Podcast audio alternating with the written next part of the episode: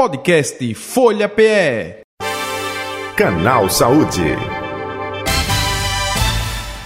Canal Saúde, os perigos do estresse para o coração. Eita!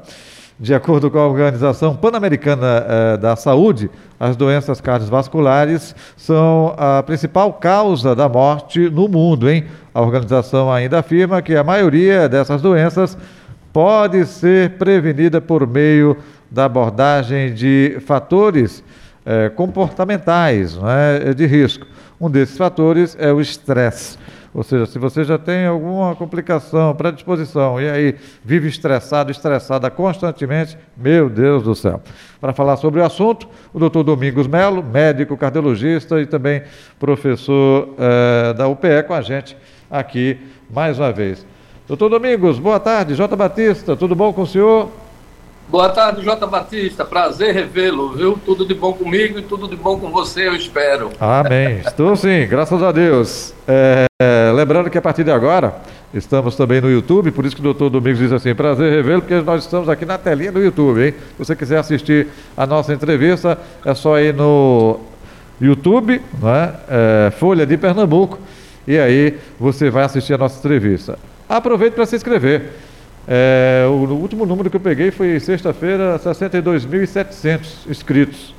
E aí, aumentando cada vez mais, agradecendo já o carinho de todos vocês. Aí você clica lá no sininho para receber as notificações, dá o like, o famoso joinha para o conteúdo apresentado. Também pode compartilhar, sugerir, criticar, elogiar, fique à vontade. Estamos também no Facebook, arroba Rádio Folha Pé. Maravilha. Doutor Domingos, e os perigos aí desse estresse para o coração? Aquela pessoa que vive estressada tem mais probabilidade de adquirir uma doença cardiovascular, não tem? Isso mesmo, Jota. E a questão é assim: antigamente a gente associava fatores de risco é, para as doenças do coração. Por exemplo, tabagismo, obesidade, sedentarismo, é, diabetes, hipertensão arterial, colesterol alto, triglicerídeo alto. Então, são todos fatores que proporcionam a facilidade de desenvolver doenças do coração. E o estresse não era colocado como linha nesses fatores. Atualmente, isso mudou. O estresse passou a ser um fator de risco. Então, muito se fala sobre o quanto o estresse pode ser prejudicial para a saúde. Uhum. É, e a pergunta que se fazia é tudo bem, mas será que ele pode afetar o coração?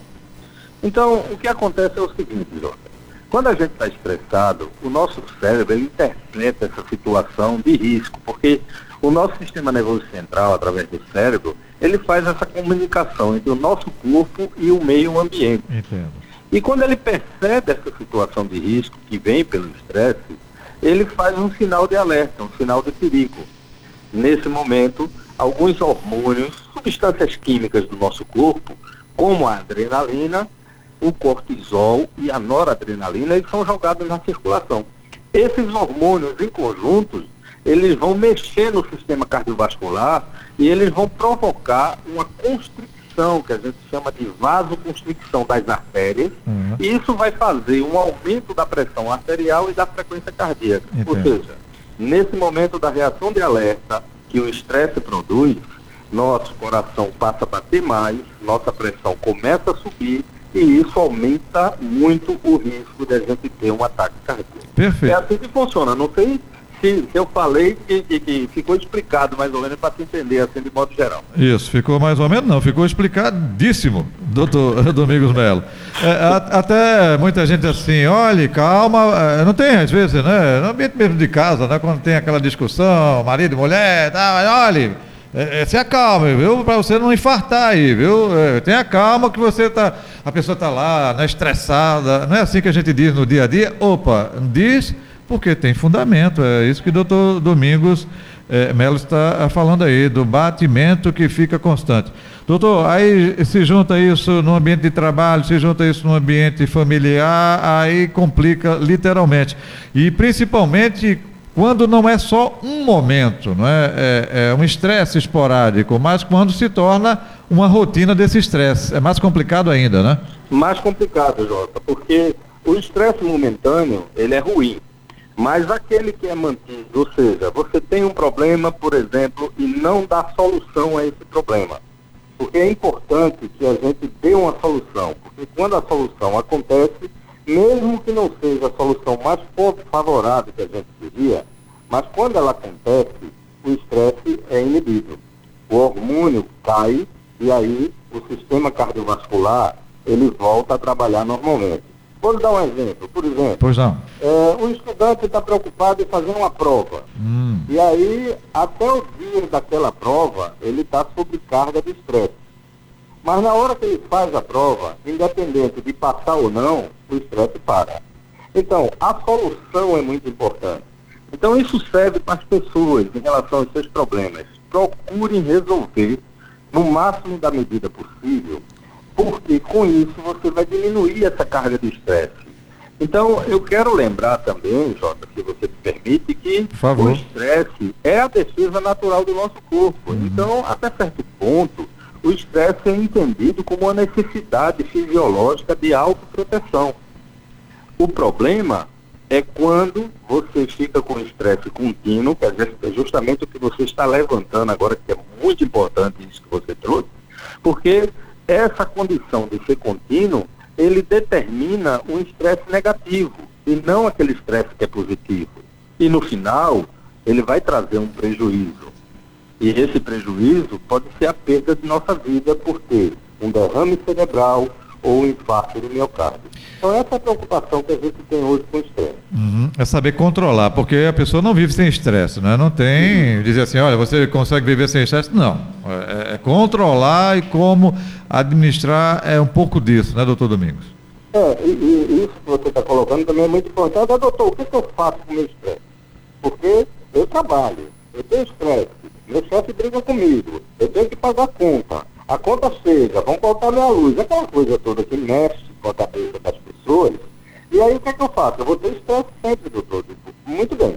Se a gente não consegue impedir alguns tipos de estresse, a gente tem que desenvolver uma blindagem do nosso corpo.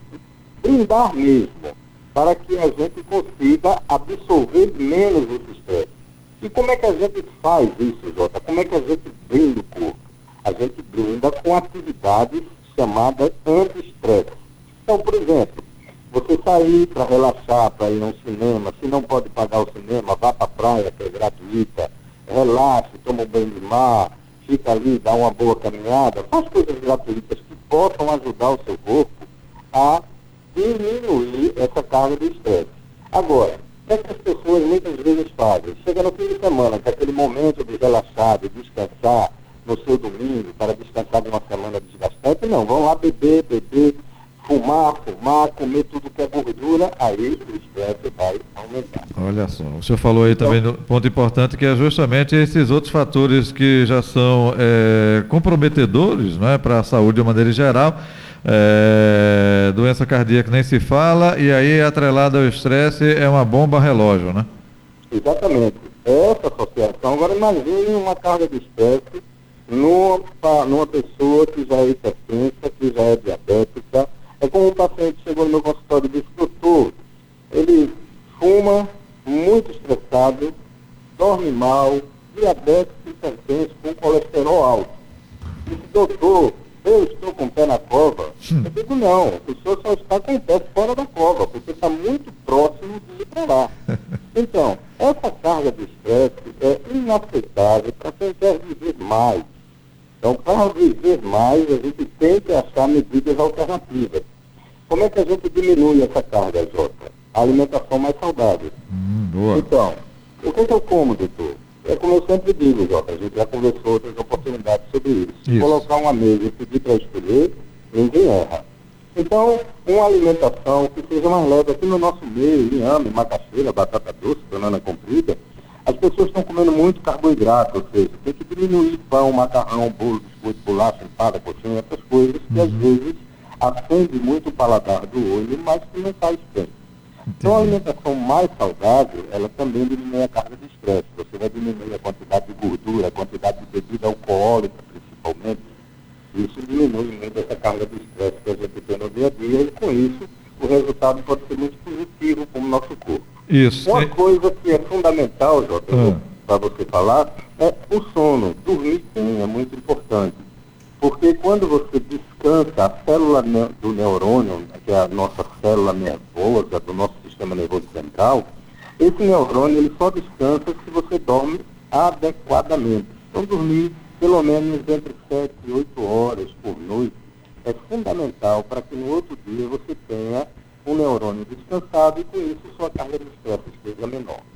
Outra coisa que a gente percebe muito, e quando é atrelado eh, também ao estresse, meu Deus do céu, que é o sedentarismo, né? Pessoas que não se movimentam, eh, que não praticam eh, nem uma simples caminhada, isso tudo também corrobora ainda mais para essa dificuldade toda, não é, doutor Domingos? Isso mesmo. Então, a atividade física é fundamental, Jota. Essa semana, eh, eu falei no artigo sobre eh, os superidosos. São aqueles indivíduos que estão com mais de 80 anos, mas que eles têm uma atividade semelhante ou superior àqueles entre 50 e 60 anos. São aqueles que vivem mais. Ah, aquele indivíduo vive tanto, é tão disposto. Então, quando a gente olha a história pregressa dessas pessoas, elas praticaram sempre atividade física. Então, a atividade física é fundamental até para o nosso envelhecimento. Então, para diminuir a carga de estresse, na hora que você está fazendo alguma atividade física, você produz alguns hormônios protetores que faz com que o nosso sistema circulatório relaxe, que o nosso coração bata um pouco mais devagar. Isso protege muito contra o infarto do derrame cerebral e também contra aumentos da pressão arterial. Entendo. E aí eu volto a insistir com aquela frase que a gente já falou também, Jota. Andar é grátis, não custa um tostão. Ah, doutor, quanto eu devo andar? Pelo menos você deveria tentar andar 30 minutos entre 3 e 5 vezes por semana. Então, se você andar 5 vezes, vai andar 150 minutos por semana. Se andar 3 vezes, vai andar 90 minutos por semana. E é muito simples, é só olhar no relógio, marcar 15 minutos para ir para um lugar e voltar. Já andou seus 30. Pode ser de manhã, de tarde ou de noite, não tem hora. O importante é que a caminhada aconteça e isso com certeza vai lhe proteger. Doutor Domingos Melo, eu acho que eh, no seu consultório o senhor lida com isso, porque o brasileiro tem mania de tudo se resolver com um remedinho, né? Eh, eu tenho doença, tenho isso, ah, um remedinho passa, né? Muita gente diz assim, doutor, olha, eu tenho um remedinho aí não que eu tome melhore do estresse, não tenha problema nenhum no meu coração, não. Acontece isso, doutor Domingo? Acontece muito frequentemente. Essa crença que você está trazendo é uma coisa que se instalou de uma forma cultural no nosso meio. As pessoas sempre acreditam que o remédio vai tratar. Eu quero dizer que eu sou um fã da medicina, Jota. E realmente nós temos medicações que resolvem muitas doenças, resolvem muitos problemas.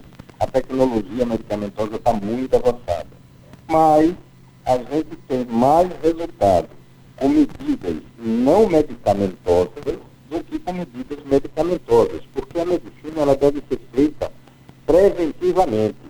Então, se eu vou ter uma medida não medicamentosa, que a gente chama de higiene dietética, por exemplo, comer melhor, eu vou dormir melhor, eu vou praticar atividade física, eu não vou fumar, eu vou controlar a quantidade de açúcar e de sal que eu estou ingerindo no meu dia a dia, são medidas não medicamentosas que resolvem muito bem. Pra, só para lembrar aqui, Hipócrates, o pai da medicina, em 2400 a.C., ele já dizia: faça do seu alimento o seu remédio, e faça do seu remédio o seu alimento. O que eu quero dizer no final, Jota, é que a atividade física ela é o melhor medicamento que nós temos para o nosso sistema de saúde. Ok. Doutor Domingos Melo, estamos chegando ao final do canal Saúde. Quer acrescentar algo, por favor?